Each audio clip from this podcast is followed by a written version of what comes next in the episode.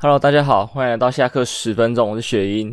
呃，这一集的话，你看到角度可能又不太一样了啦，因为我发现我上一集的呃画面角度可能有一点不是很好看，大家都看我的侧脑这样。虽然我觉得大部分人应该没有关注我的长相如何吧，毕竟。毕竟这是一个 podcast 节目啦，重点还是一个声音，画面都只是辅助而已。那当然啦，我不是说什么特别好看的人，所以画面上呢，应该也不会引起大家多大的关注，是吧？就像古埃啊、台通啊、中国通这一种的，你应该都不是要去看它画面，对吧？除非像呃他们有请一些特别来宾，你才会想要看一点画面嘛，对不对？那画面好看的，像是可能呃百灵果啊，或者说不正常爱情研究中心他们这样子，对俊男美女们。当然，我的俊男美女不是指凯莉她啦，她算吗？她算搞笑女吧？对，因为她的来宾有时候会是一些俊男美女之类的，所以都有可能，甚至说是一些呃有头脸的人吗？有头脸的人要看她脸吗？我不知道。对，反正就是可能会比较引起大家想要观看的愿欲望吧。当然啦，可以业配的东西也比较多啦，我是这么学的啦。好啦，那这个都不会是这一集的重点。那这一集最主要的应该还是一个呃清明连假，哦，就是有一些儿童节跟扫墓嘛。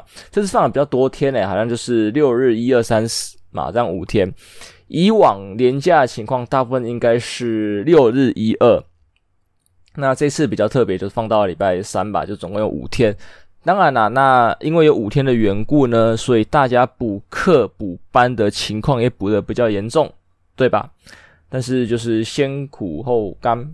吗？我不知道，反正有一个连续的假期，我觉得是一个很漂亮的，而且至少这个连续的假期不会去动用到你的什么特休啊之类的。甚至如果你想要动用到你的特休的话，你就变成六日一二三四五六日，这样你总共会有九天的连假，可能可以媲美什么日本的黄金周了吧？所以在这个假期呢，你想要出国玩，可能也是完全没有问题的，毕竟有一个九天的连假嘛。那就看大家怎么安排啊。像我大学的时候就最喜欢这个样子，因为。我知道很多年假会是可能五六日一或是六日一二这样子，很少什么四五一二就随便四五六日这样子。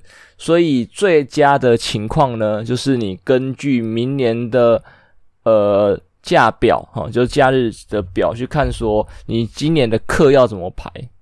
对不对？你今年排课的时候就看明年的假表啦，这样子。很遗憾的是说。我的系所上很容易在礼拜五的时候有必修，对，所以我好像直到大四上还下的时候才开始有这种呃放呃六日一二三四五的这种情况，对，就是我刚好把课排在呃三四就排中间之类的。哦，或者说排在不是不排中间说说，应该说排在一，又排在四五，这样的话一个连假放过去呢，就会全部放掉，就是三四或者二三四不要排课嘛，留着一五头尾，这样连假一放过去，我就是什么六天九天的假，整个就是非常的舒爽，对，直到最后一个学期体验到这样子，那没有办法，就是我们系所的安排，必修课我逃不掉，而且说你是。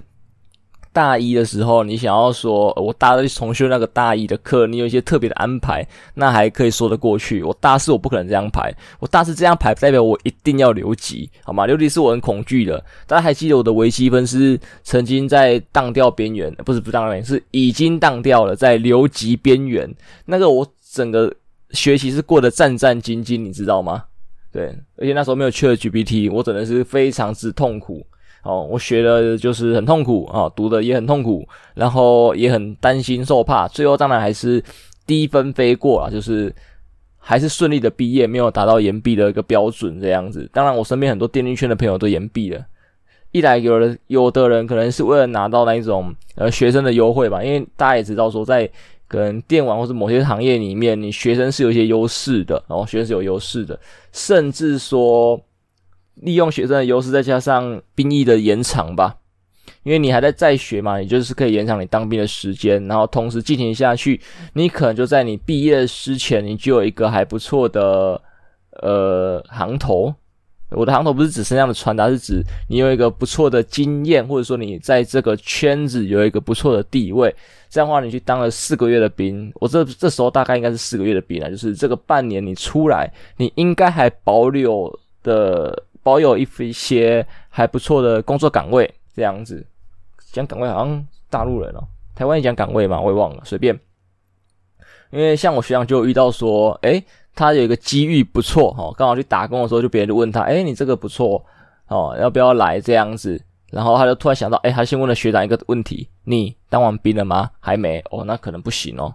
对，就差在这个当兵就不行了，这个样子就非常的可惜。所以兵役这个问题呢，我觉得是要去探讨一下的吧。对，不是所有人都适合当兵，我知道啊。对，但是不当兵又很奇怪，因为毕竟有一些国家的概念之后就知道，军人是保家卫国的嘛，然后有一些义务啊什么之类的。当然啦，不要用当兵去判断说这个人什么成不成熟，干嘛之类，这个没有。一些当完兵是很屁哈，这个是看他身上的一些担当之类的。那有些人逃避兵役之后，他有做一些更有用的事情，那我觉得也没有问题。本来人生就要是要自己做一个规划的嘛。就像我很喜欢我的高中英文老师，他的英文课，诶，也不是我的英文老师，是别班的。那他的中心思想很简单，就是你在上他的课，你可以做其他的事情没有关系，就是不要打扰到别人啊，这个是最基本的嘛。那你做其他事情呢，是要对你有意义的。例如说，你在上他的英文课的时候，你在读什么日文啊，读数学，是因为你的目标是日文系，或者说你的目标是数学系，干嘛之类的，你必须要专精，这样的话你就可以。但是你的英文不要放的太过，因为在什么数学系之类的，好了，你的英文可能成绩也不能太差。对吧？如果日文可能就随便了，好不好？你就不用提。但是数学可能就有点问题，或者是说你在上课什么玩手机、好玩电脑，你未来的目标是什么？传说对决的选手，然后你成绩还真的打得不错，那也没问题。对，那也是一件有意义的事情嘛。你在做一些日常的练习，这个是完全没有问题的。甚至你去解一些呃高中解高中生解题系统嘛，对不对？之类的，你在写程式什么都好。只要这件事情是有意义的，那你不是没有认真听他的英文课，这个是他可以容许的。我应该没有扭曲他的意思啊，大概是这个样子。我理解是这样，没错。当然还是特殊教育班的，就是所谓的资优班的，才才这样特别对待吧。因为毕竟资优班的学生通常都有一定的自制力跟规划能力。通常不是一定，但是通常有，因为像我从国小，国小没有，国中到高中吧，我见识过了很多资优班的学生。当然有些苦读上去的，他们呃可能没那么多规划，但是他们对他们的自律是非常有的，就是他要怎么安排他的读书时间，什么时候要做什么事情是有的。那有一些比较天才的呢，他们不用花那么多时间在苦读上面，他们就会去发挥他们的。呃，天赋去做一些其他的事情，对，很多天才在上课的时候，可能就是要么画画啊，呃呃，还有什么写小说啊，对，刚才讲的写程式啊，哦，打电动啊，变选手的啊，对，都有，他们都可以发挥他们的所长做这些事情，对，就是他们有这个余裕了。那老师对于这些学生也比较容许，嗯，我觉得这个是。呃，可能要调整一下的，因为不是说所谓的资优生，因为他们本来的底子就不错，所以在做这些其他事情上面的自律跟规划是有的的情况下，才容许他们做这些事情。因为其实有时候一般生他可能只是在读书方面比较差而已，他的可能体育啊，或者说刚才讲的绘画方面、小说方面的功力是非常好的。那这时候我觉得去，我觉得就应该更要让他们去专精这一块啊。所以其实我很。呃，向往就是像美式那一种的学校，他可以说在高中的时候可能就是自己选科选系的吧。我们到大学，我觉得是有点慢的。对，大学我觉得偏慢。我觉得在高中就要有这个规划的，不是说高中就延伸国中的基础这样上来这样子。因为其实高中很多东西基本上你在考完学测的时候你就用不到了，就废掉了。你到大学生你就用不到那些东西了。对，哪怕你什么读台大好了，你可能有一半或是三分之一的科目你在台大的你的科系也是用不到的。那你等于说，你高中有三分之一的时间可以来做其他更有意义的事情，对。假设你是一个知道自己未来要目标要读什么科系的人，那你那三分之一的时间是不是可以来更精进你那些目标的呃实力啊，或者充实一些其他东西？我觉得这个是可以做一些规划的。当然啦。呃，我应该没有什么能力去改变这个事实吧？我不知道这个教育体制应该做一个要需要去做一些改变。那像现在好像他们的什么几 A 几 B 这种东西，好像也是都是有一些争议的吧？就是各种课纲啊什么的都是。当然我不是专业的老师或是教育者，所以这边只是我刚好岔题岔过来而已。对，这边也是非常的沉闷跟无聊。只是我在当初跟到现在，我从学生到出社会，我都有这些想法，我觉得是可以这样做的。不然教育体制你没办法改变，那你至少在将来我二十几岁嘛，我可能三四十也会为人父母吧，可能，或是你们已经为人父母了，你也可以支持你的小孩嘛，对不对？学校不支持没关系，这样支持就好，因为很多时候家长，呃，应该说学校看到小孩子做的事情不符合他们学校的呃期许期待的时候，就会通知家长来嘛，像是呃谈恋爱或者说上课做其他事情的时候。你家长如果可以给予支持呢，对吧？像我就看过那种谈恋爱的，在自由班的，然后家长就过来，他们成绩又没变差，谈恋爱又没什么，国中生嘛，同意，老师直接傻住哈，傻小，呵呵，明明是叫家长要来批判学生的，就家长同意，呃，好，算了，对不对？或者说他上课画画干嘛之类的，他真的画得很好啊，对不对？他还可以参加什么美术比赛、美术展啊，又有成绩的，啊，嗯，让他画吧，呃，好，老师直接哑掉，对，我也觉得老师也不用管那么多啊，对不对？应该说老师嘛，师者就是解道授业嘛，诶，解惑授道，解道，哎，传道解惑授业嘛，对不对？所以你要传递的是应该是一个中心思想，一个呃，让他在这个社会或者说在这个学科的一个呃呃钓竿吧，一个引路的哦，然后再帮他解决他在走这条道路上的时候的问题，解惑嘛，然后授业嘛，就是教育他专业技能嘛，对不对？对吧？就是传道解惑授业，就是我觉得老师应该做到是这个样子，而不是说，呃，你帮他规划好道路，传递你想传递的知识，只解你想解的题。有的老师真的是这么做的，我这个真的是莫名其妙。对，不要把你的希望强加在他人身上，好吗？虽然可能很多的父母也在做这件事情吧，就是把自己的希望强加在他人身上。我觉得这个也是 该怎么讲，人性吧。就是会想要把自己的遗憾寄托在他人身上，因为其实你不要去怪你的父母或老师吧，你自己也有这种情况吧，在很多团体的比赛啊，或者说报告等等之类的，你有些自己做不到或是遗憾，你就想要你的朋友去做到，像大队接力可能也是哦，就是呃，好，你可能也是里面其中的一员了，但是你跑的没有很快，那你在。看第一名或或是第二名的时候，你就会非常希望他们可以跑得更快、更好、更稳，然后更好的成绩。甚至啊，你看到你们班上跑最快的那个输给隔壁班的人，你都会想要责怪他说：“哇，你怎么没有跑赢他们？怎么之类的？”对，这时候你就就已经把你自己的期望加强加在他人身上了。对，这个是有点不是很好的。为什么我今天有点一直嘴瓢啊？好奇怪哦。好了，应该不影响大家的听感吧？如果影响，我觉得也不会撑到这里的，因为我看到我的后台数据，其实能撑过十分钟的呃听众其实非常的少，呃，能听到我的节目的人，或是有在收听我的节目的人，就已经非常的少了，然后撑过十分钟的还更少。我知道这可能是我节目上的一些问题，或是我个人的一些问题啊。那当然，很多现役的 Podcaster 或是 YouTuber 都有针对后台数据在做一些自己节目上内容的调整。那我个人属于是比较佛系的一个，因为毕竟我当初录 Podcast 的原因也是受了古怪的启发嘛，就是呃刚好他他是刚好疫情的时候嘛，不知道干嘛嘛，还是什么忘记，反正就闲着就录看看，就丢上去也没有剪什么之类的。那我想说，诶 Podcast 对我来说这个东西的成本其实还蛮低的，那我就决定说我也来试试看。那既然成本低，我就没有或。花多大的心力啦，我还是每一周在上的时候，我都会去看他的后台数据，看一下说，诶，为什么我这一集表现比较好？为什么这集表现比较差？有大概去抓到大家的一些呃流量密码，但是这个流量密码可能不太适合我自身，我觉得印象也不是很好，因为我发现我在可能情人节的时候，我不知道为什么，因为我录了两年多嘛，在两年来的可能情人节的时候。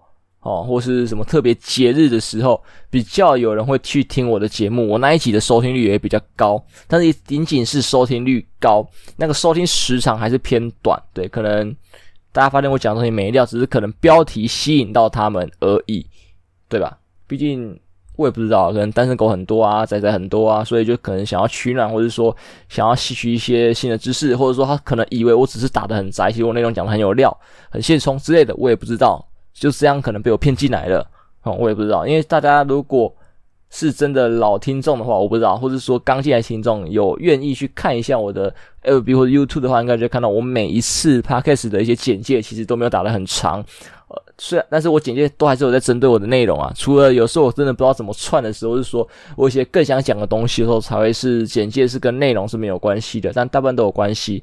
那可能那，只是标题会没有关系吧。我曾经有试过标题跟内容是没有关系的，因为毕竟这是古玩试的嘛，就是他觉得标题跟内容没有关系，是不不不关联的，就是标题怎么样不影响大家对他内容的收听。但是我觉得这个是大家已经知道股癌这个人是是干什么的了，所以标题随便不重要。对吧？因为大家都知道他是要聊股市干嘛之类的，甚至你标题不透露，还有一个好处就是说，你不会知道今天他要讲呃哪一个金融相关的方向，你就不会去挑，你只能强迫你自己去听嘛，你听才知道他的方向嘛。对啊，如果他标题就打出他今天要讲的东西的话，你不感兴趣，你就会跳过。对，所以其实股癌这个。这个招数有点因祸得福嘛，也没有，也不影响。我觉得就是这个招数对他来说都只有好处，不管是他的刚才讲的嘛，前面大家已经知道他是谁了，所以标题随便，对，好，就是标题随便也可以让他的呃观众就是弄进来，就盲盒的概念嘛，对不对？你一定要打开来知道里面内容是什么。像我的话就不适用吧，大家应该也知道嘛。我曾经试过十几集，就是什么什么焚香拜月啊，什么下棋什么，就是就是十大雅士啊等等之类的去做这种标题，那收听率还是一样的低下。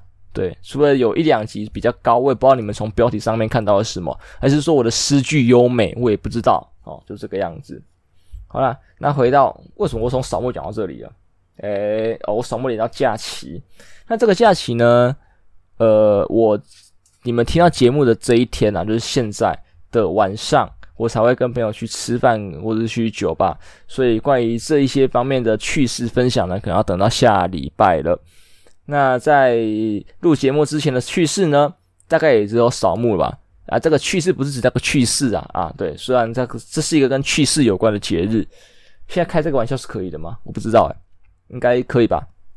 我应该也没有冒犯的意思啦，我觉得好，就是说，诶，可能啊，有些人都会提早，或是说往往后延一点时间去扫墓，就是说让这个假期更连续，你可以利用这个假期跟你的亲人朋友们去做一些呃外出旅游的规划，这个样子就不会被扫墓卡住，而且。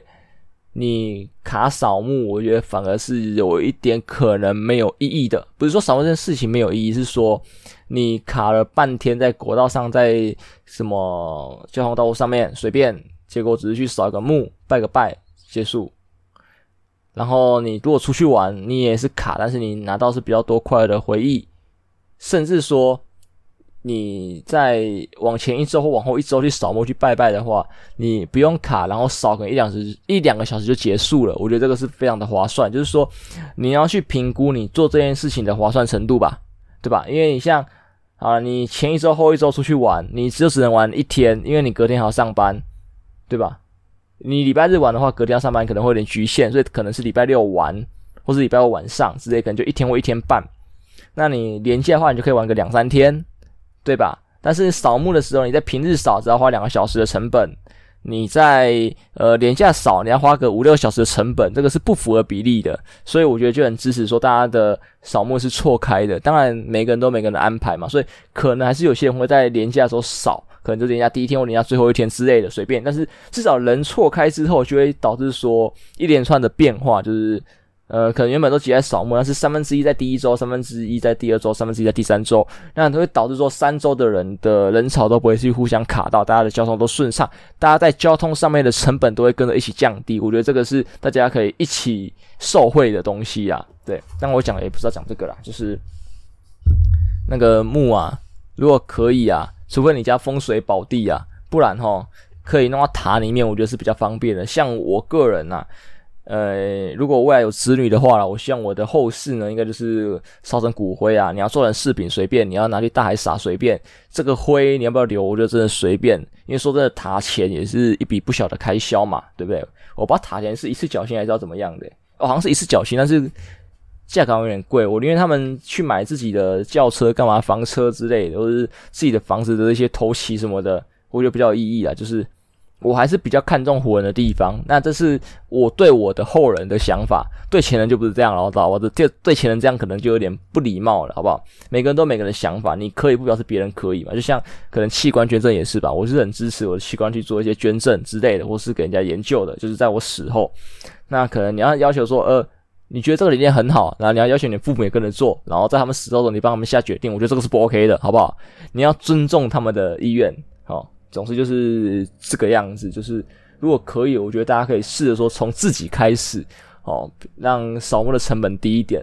对，我们没有说要数典忘祖，好吧？我们还是要谨遵祖先的教诲等等之类的。但是就是说把成本降低一点，让大家方便一点点，对吧？像。嗯，我好像听到我的堂哥吧，就有说他的可能涉及都有考虑过身后事这点，我觉得这个很厉害，因为他就想过他的那些塔什么之类的，可能要进去的话，你要刚好涉及在附近吧，那还是规划说以后如果他小孩对要看他还干嘛之类的话。哦，就会比较方便，因为他说在台北的话啦，就是塔的位置，除了他家附近那一个以外，另外一个就要可能开车两三个小时，就非常的偏远。这样的话，他小孩的扫墓成本就会非常的高，就是祭祖的成本会很高啦。他就考虑到这一点，所以就是诶家住那边，然后位置也迁那边，他一来上学方便，未来要祭祀方便，要干嘛什么都方便。我觉得这个家长的考虑就就是非常棒了，你知道吗？就是完完全全你在为后人着想。我觉得这个也是。前人应该做的事情吧，对，我这个不是在批判前人，我是说从我自己开始，就是我们身为前人，对啊，我们要种树给后人乘凉，我们就要想到这些东西，这样子。当然，可能你要苛责前人，我觉得这是不应该的，因为毕竟他们那时候没有我们这么多方便或是发达的东西，然后没有那么多资讯给他们吸收，所以他们不知道这些东西，或者说他们一路以来虽然想改变，但是他们改变的成本很高，不像我们，我们改变成本很低了。对吧？因为毕竟像当初可能棺材嘛好买吧，然后可能坟就是旁边挖，或是自己家里附近村庄旁边就有就有墓可以弄，所以他们的守墓成本本来就很低，不像现在就是寸土寸金。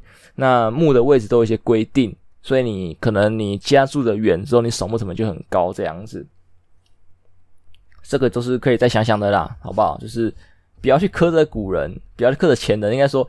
这个前人应该是指自己，好不好？你要把自己当做这个前人，然后去做一些规划，好不好？不要去苛责你的祖先们，好吗？他们我们的时空背景不一样，好不好？是啊，但这次回去呢，我也有一些收获吧。我看到我的蛮多年轻人们，就是我的后辈们跟我的长辈们，呃，好像都有在接触到 ChatGPT，对，又回到 AI 的话题了。那也也不会老调重弹，就是说，呃。我有想过他们可能会接触到，但是他们接触到的可能没有我这么深，可能领域有点不搭嘎吧。可能就是我看很多外国资料，就会觉得哇，这个弄得很厉害啊，干嘛之类的啊。有些科技相关领域的就会弄得呃风生水起。那看来他们也是呃停留在 GPT 刚开始出来的那一段嘛，就大家知道这个东西，然后偶尔可以去摸一下哦，可以问好玩，知道这个东西存在，因为。发展到现在已经有 GPT 四的存在了嘛？对，就是它的它可以做的事情已经超越了三很多了。但是我觉得他们的使用方式还在三那边而已。那可能是台湾对 GPT 的不重视吧？可能。但是我很欣慰，就是说像我的后辈们，他们的老师教授都有，就是希望他们一直在跟 GPT 接触，然后一直在使用这个东西。我觉得这个是有料的。对，可能老师自己也知道自己没办法教嘛，那只能让他们多摸，因为。我发现说他们在使用 GPT 的时候，有一些可能问法或者什么的，还是太过客气了，就跟 Google 一样嘛。你 Google 在 Google 东西的时候，你要很会下关键字。那有些人不会下关键字，他的下法就会是说，呃，请问你可以帮我找呃啊找香肠的料理方式吗？或者说什么你可以教会我香肠呃煎香肠的方法吗？之类的。你这样的话，你就。对，就会呃，你会得到一连串很复杂的资讯，然后还要去消化这样子。那如果懂得下关键字等，像我已经知道我是用煎的的话，我可能就会说呃，香肠煎煎烤，或者说香肠煎时间，就这样子。其实只要呃五个字，我就可以马上得到我要的答案，可能就在呃首页的第一行。当然，现在可能 Google 首页的第一行就是它的广告。对，我觉得这个是非常白色的事情。Google 有可能会因为广告把自己玩烂，可是他们广告他们最大的收益啦，这个也无可厚非。但是我觉得是需要做一点改变的。GPT 就有冲击到他们了，就是微软有冲击到他们，我觉得这个是可以改的。当然广告我觉得 OK，但是不要这么白痴好吗？我在打麦当劳的时候，他会跳肯德基、摩斯什么这些给我，在前面最三个选项，前三个网页是这个，我就三小。你可以第一个是麦当劳，后面再跳摩斯、肯德基，其他的素食，或者说旁边有框框哦。你会想要找其他的素食店吗？这样子是 OK 的。对，你什么打麦当劳没有肯德基，我打肯德基，然后前三个是什么麦当劳、摩斯什么的，我就啊什么鬼？哇，这是在拖我的时间，好不好？科技的进步应该是来节省我的时间的，不是来拖延我的时间的这样子。好，那像我的后辈们，我刚才讲了嘛，像他们有一个在写程式、写网页的，他的问法就很客气的，就是他是问说，呃，我要怎么写出什么什么功能这样子？我觉得这个就 GPT 他还告诉你说，还告诉你说，你用这个程式哦，你要学会什么东西，什么语法干嘛之类的，然后给你算小小的范例，让你自己去理解。这个就有点像是，啊，也比较快啊，就是说。他帮你省略到了你 Google 关键字的部分，但是去学习内文内容的部分，你还是要自己来。当然，我没有说这样不好，因为说真的，我觉得 GPT 还是有点底子，人用会更棒。那像我的话，我最近在做那个 POE 的呃令甲这个网站的那个翻译，对，我是看中国那边有人做，然后我想要做成台服的版本，在做这个翻译，那完全没有那个 Python 的基础知识，我就是这一段贴出来问他什么意思，或者说。啊，我知道什么意思之后嘛，我就是一样整串程式码贴上去给 GPT，然后说我要新增什么什么功能，他就帮我以这个程式码为基础，然后往下再新增这样子。当然，你可以教他写注解，因为大家知道 Python 或是什么一些程式都有一些注解，会有一个绿色的字，然后这种特别颜色的字，告诉你这串的功能是什么。等于说，你可以在边做的时候就边学，那你这学习速度可能会很快，可能不适用于任何人啊。就是有些人学东西是看答案学超快，就是你给他 A 跟 B 的两个东西。哦，进来之后，然后会有就是会有 C 跟 D 的结果，然后你让他去比较 C 跟 D 的结果，他会去看出这两个东西的差异，就可以知道这个东西是干嘛的了。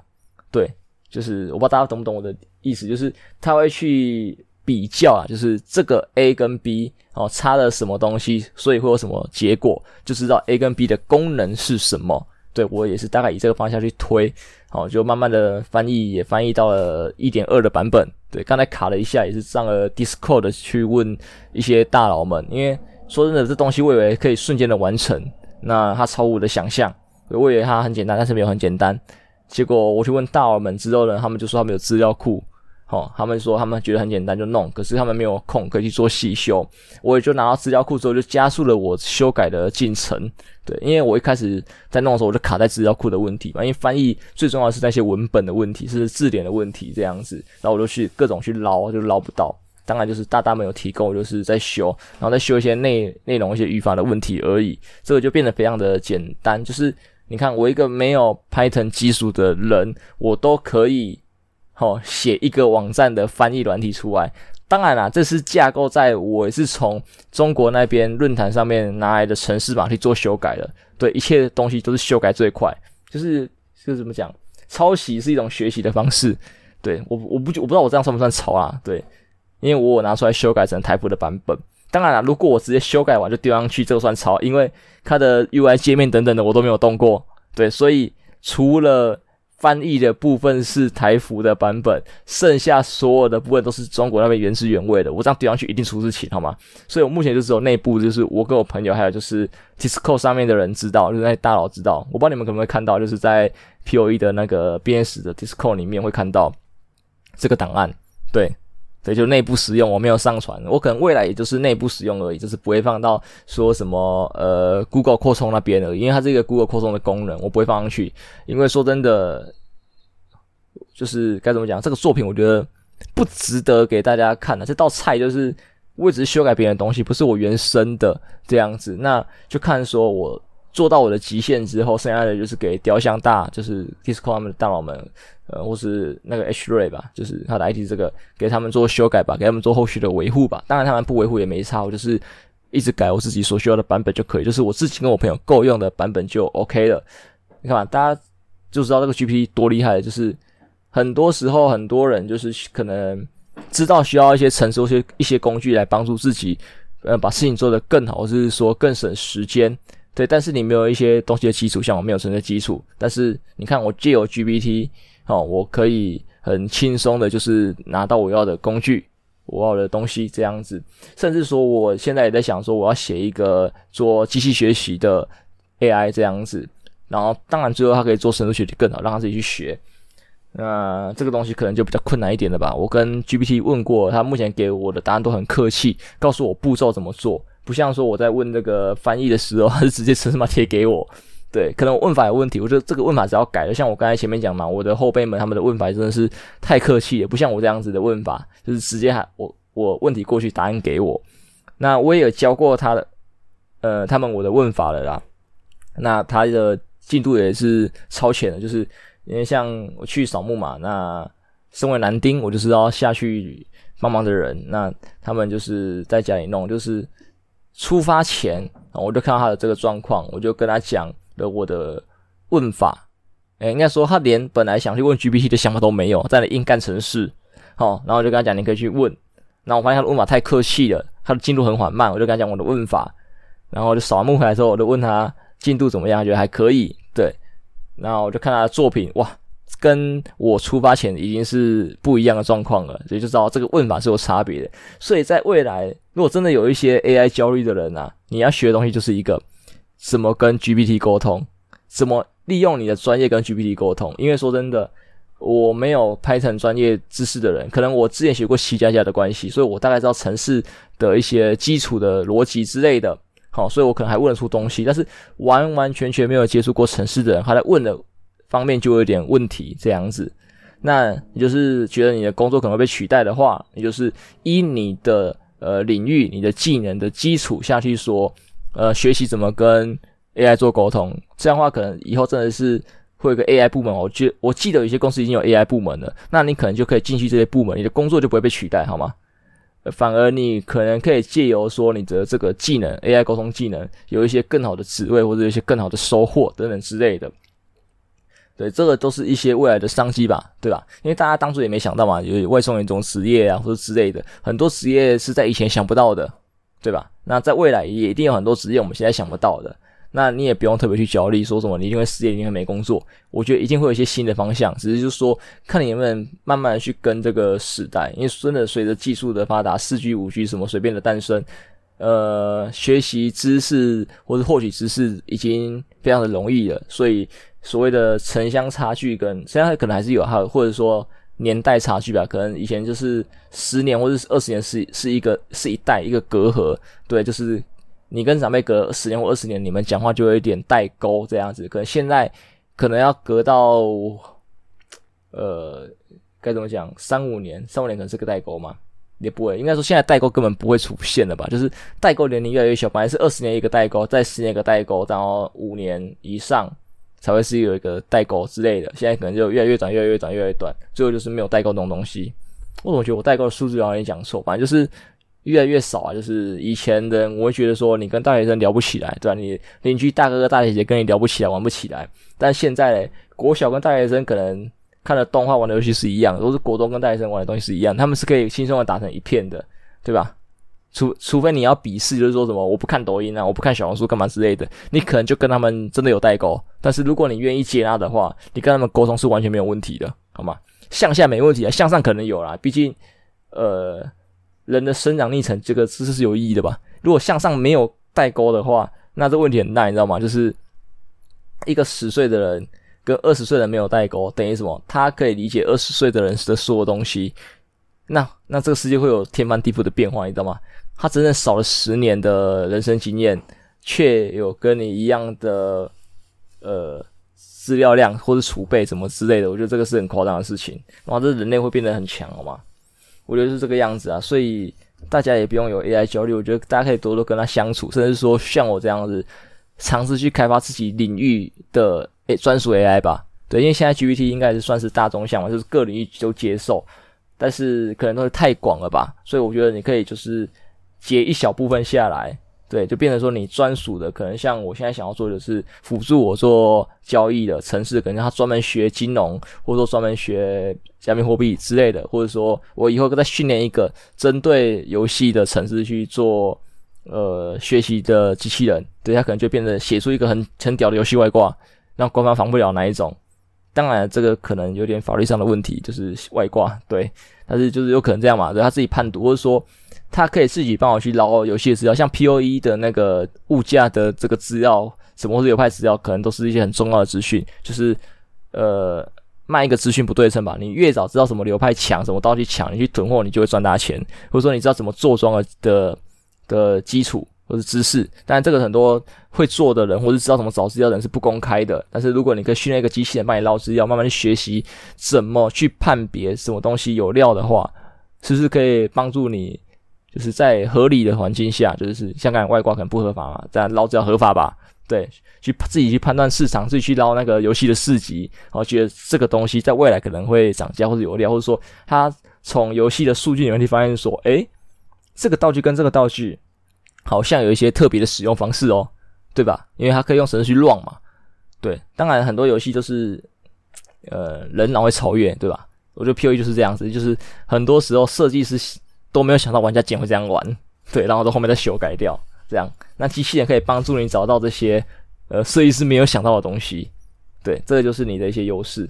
我只是以游戏跟金融举例啊，你也可以用在其他方面嘛，可能。呃，工业上我觉得很多也是吧，或者手机什么的开发，我觉得各行各业都用得到啊。其实，所以像现在很多公司也在做自己内部专属的 AI 这样子，一来就是可能领域更精准。那也知道吗？一个真的什么都懂的人跟专精的人，呃，该怎么讲？如果你只要最外围的知识啊，那个什么都懂得很厉害。但是如果说你要探索到这个这个领域的最核心的话，一定是找那个专精的人才会跟你探索到最核心这样子。还有就是 GPT 是全世界收集资料的啦，所以等于说会有一些内部资料被学走。对，这个好像前几天三星的新闻就有报过了嘛，就是他们的员工问的问法可能问的不太好，哦，导致说他们这些资料就发出去了。那 GPT 学走之后，要是有人有办法很好的问他问题，哦，就有可能把一些技术给泄出去这样子。当然，除非每个企业想要当特斯拉啦，我不是指那个卖车特斯拉，我是指那个科学家特斯拉。对，他的东西都是没有专利，都是公开的，这是完完整整可以促进科学发展的吧？我觉得现在很屌，所有的半导体产业、科技产业把所有的资料都公开的话，然后给电脑乱然后让所有有能力的人去去去查阅的话，哇，这社会进步会非常快，但是可能毁灭也很快，因为毕竟有可能会一些规定跟不上社科技的进步，就会崩溃。这样，这个有可能是我太。过滤了，其实根本没有这种夸张的情况发生。这样子，好了，那这期节目也聊很久了，可能这期蛮硬的吧？我觉得，就是我语速偏快，然后聊这么长的时间，内容又不是那么的欢乐，这样子，我也不知道大家有没有愿意听。那总之，这个礼拜的节目到这边结束，就下周再见了吧。下周可能欢乐一点嘛，毕竟有一个酒吧跟出去吃饭的活动哦，卡在中间，对，可能就故事比较多一点点这样子。好，那。拜拜。